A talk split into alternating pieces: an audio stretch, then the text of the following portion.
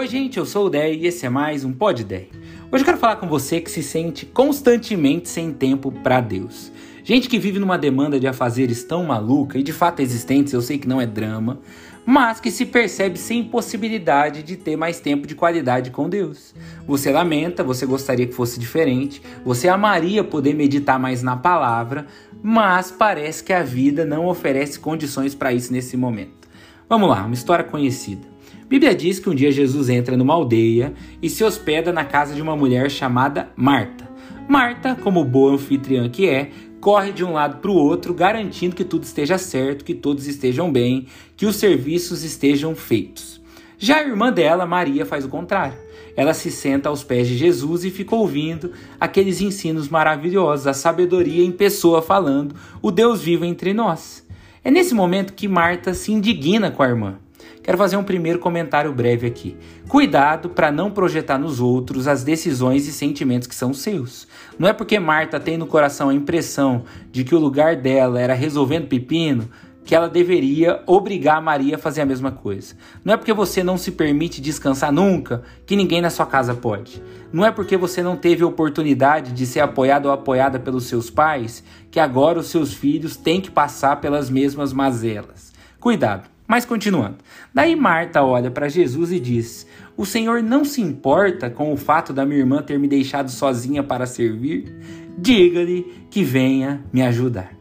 Agora, dois comentários aqui. Primeiro, às vezes não é descaso com você, é discordância. Ela acha que Jesus não se importa, quando na verdade é que Jesus não concorda com a postura dela. Talvez você esteja achando que Deus não te ama porque não atendeu a sua oração.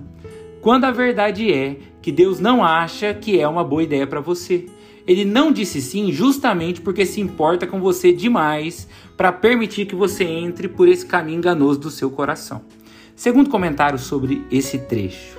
Marta deu uma ordem para Jesus: manda minha irmã fazer isso. Ordem que Jesus não obedeceu. Porque Deus não nos obedece, é o contrário. Deus não recebe ordens. Deixa eu explicar algo importante para você. Se o meu filho me pede um todinho, ele diz: Papai, posso tomar um todinho? Dificilmente eu digo não. Agora, quando ele vem com papai, me dá um todinho agora, que é como ele fala, tem muita chance de eu não dar.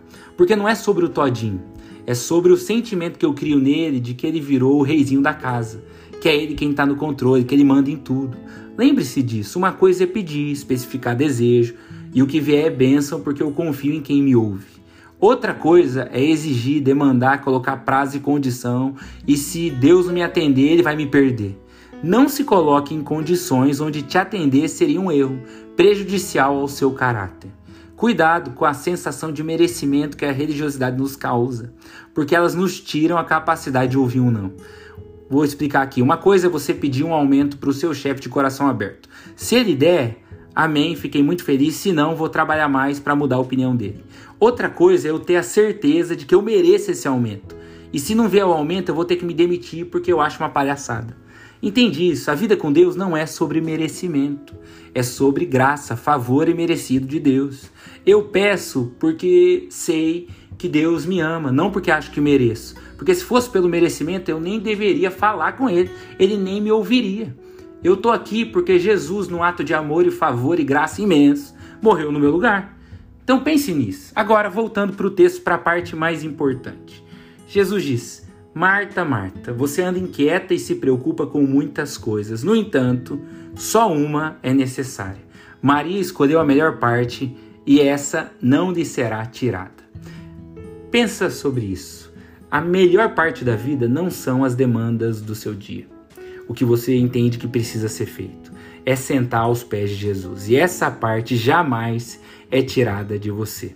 Você achar que Deus sabe que para você hoje é impossível estar com Ele por conta do que você vive hoje, que foram portas ou que são frutos de portas que Ele mesmo abriu para você, me parece um erro, porque Deus jamais tira essa boa parte de nós.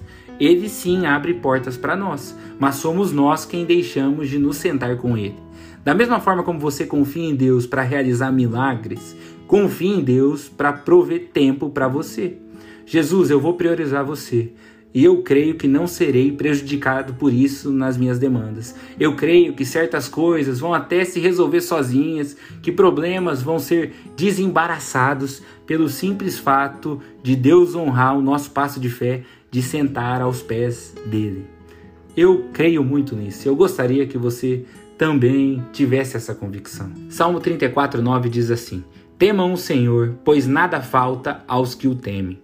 Os leõezinhos podem passar necessidade e sentir fome, porém, os que buscam o Senhor, bem nenhum lhes faltará. Eu creio muito nisso, bem nenhum, nem recurso, nem tempo, nem ajuda. E é um passo de fé. Deus te abençoe muito. Até amanhã. Tchau, tchau.